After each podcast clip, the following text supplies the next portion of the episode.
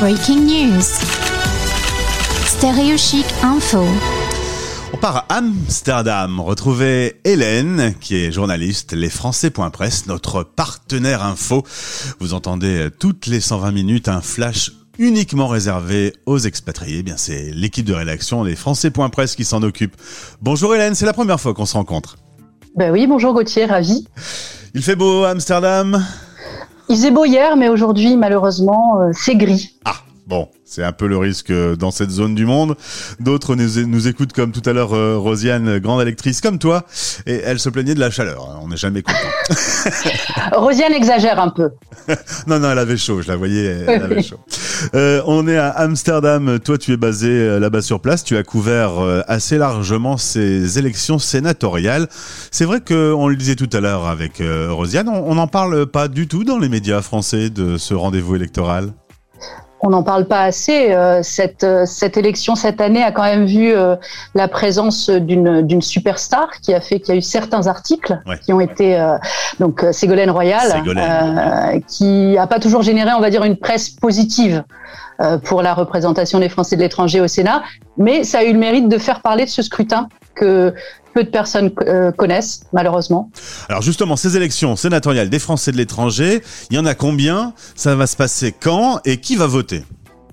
Alors, euh, il y a 12 sénateurs qui représentent les Français de l'étranger. Et cette fois-ci, nous sommes, donc nous les grands électeurs, appelés à renouveler six d'entre eux. Euh, le scrutin se passe en, on va dire, deux étapes. Il y a un vote anticipé qui se tient demain, samedi, dans les consulats et ou les ambassades des différents euh, grands électeurs, et euh, également à l'urne le dimanche euh, 26 septembre. Parce qu'évidemment, ces 533 grands électeurs sont un peu partout sur la planète, mais il faut y aller, on, le disait tout à l'heure, physiquement pour voter, et, on peut notamment se rendre à Paris pour le grand rendez-vous du 26. Oui, on peut également étab- établir une procuration, mais uniquement pour le vote à l'urne, donc Il y a- qui a lieu, euh, qui a lieu à Paris. Il y a une obligation de voter en plus. euh, Vous êtes Il y a de une obligation de voter, effectivement, avec éventuellement une, une amende qui peut être infligée Ah ouais. si on ne vote pas. Ouais.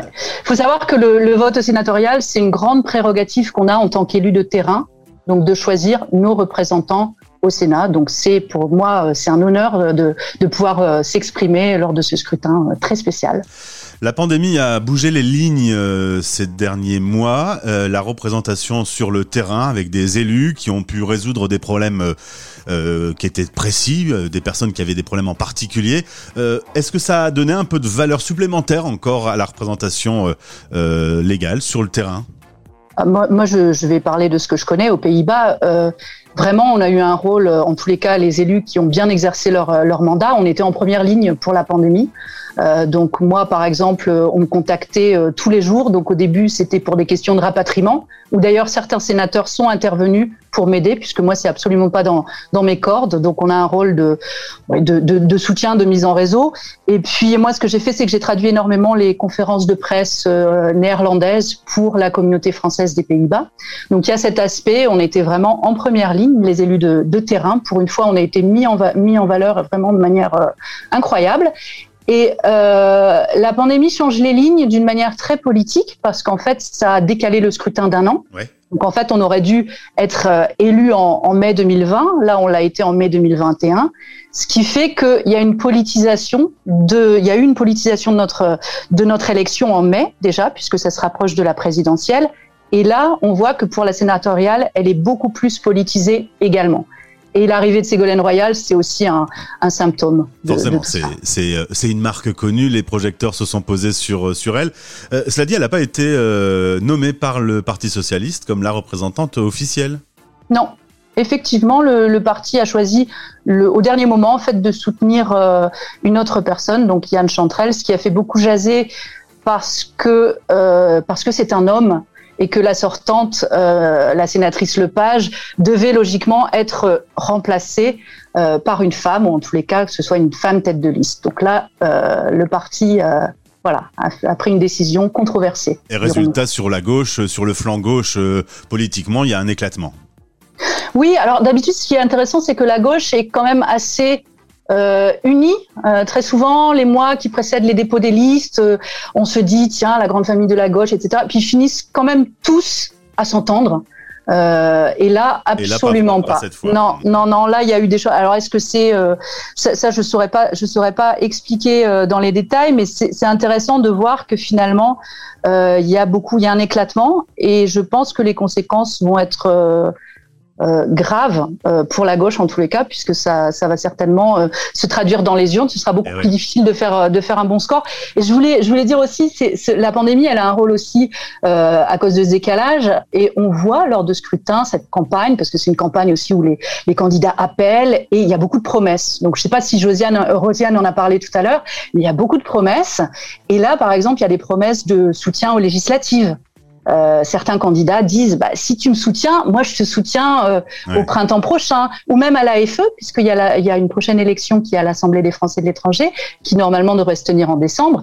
Et, euh, et là aussi, certains candidats au sénatorial, ça m'est revenu, ont déjà promis d'aider les gens à devenir président de l'AFE. Donc il y aura sur le papier peut-être quatre ou cinq présidents. En tous les cas, il y en a quatre ou cinq qui y croient à fond. Donc c'est un monde de promesses et je pense qu'il faut garder euh, les pieds sur terre, ce qui était le, nom de ma liste euh, euh, aux, élections consulaires. Les pieds sur terre. vraiment dans voilà, exactement. Ancré sur le terrain.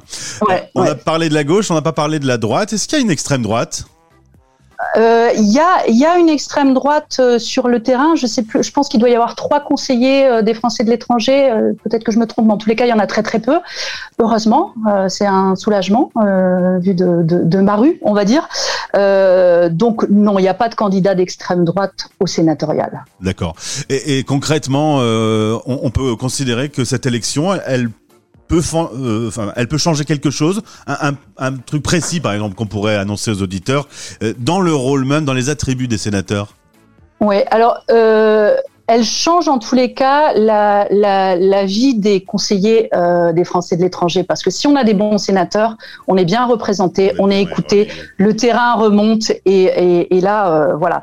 Euh, ce qui pourrait être fait, c'est par exemple sur des questions de fiscalité. Il y a quand même une inégalité au niveau de la fiscalité entre les résidents en Europe et hors Europe qui sont plus, qui continuent à être plus taxés. Donc ça, c'est une problématique qui revient à chaque fois. Ça, ça pourrait être effectivement un, un sujet porté par de nombreuses personnes. Après, il y a des sujets euh, sociétaux euh, avec des avancées, je ne sais pas, par exemple sur euh, sur la fin de vie ou des sujets un peu plus sensibles, ou d'autres zones à l'étranger sont peut-être plus avancées ou plus pragmatiques, et ça, ça peut être porté aussi. Mais bon, c'est un autre, un autre niveau. J'en profite d'ailleurs pour faire un peu de lobbying. En effet, quand euh, Stéréochic, l'association Stéréochic, on, on, veut participer financièrement et devenir membre de l'association, par exemple, quand on est en France, c'est défiscalisé. Quand on est installé hors de France, ça ne l'est pas. Pourquoi? Alors, eh ben ça voilà, ça fait partie des choses aussi. Ou par exemple, quand on a une, il y a, y a, beaucoup de Français d'étrangers qui en fait financent leur retraite en achetant une maison euh, en France en fait, et ils ne peuvent pas exercer, euh, enfin euh, rénover leur maison en bénéficiant euh, des mêmes réductions, etc. Donc ça, c'est aussi des sujets qui peuvent être portés par par nos sénateurs. Concrètement, l'élection là, c'est le 26. On aura les résultats immédiatement? alors je pense que le vote se termine à 15 heures, donc j'imagine qu'à 17 heures, euh, on devrait on devrait avoir les résultats. Oui, euh, il y a les votes euh, les votes anticipés en fait qui qui vont revenir à Paris, donc ils sont pas du tout dépouillés avant. Donc il y a le secret du vote. Je sais qu'il y a eu des rumeurs de mise sous pression de certains candidats aussi qui disent je saurais pourquoi tu as voté puisque tu es le seul électeur de cette circo machin. Mais non non non non ça marche pas comme ça. Donc là je tiens à rassurer nos grands électeurs qui sont peut-être nouveaux dans l'exercice de ce de ce scrutin que non tout va revenir à Paris, tout, tout sera mis dans la même urne.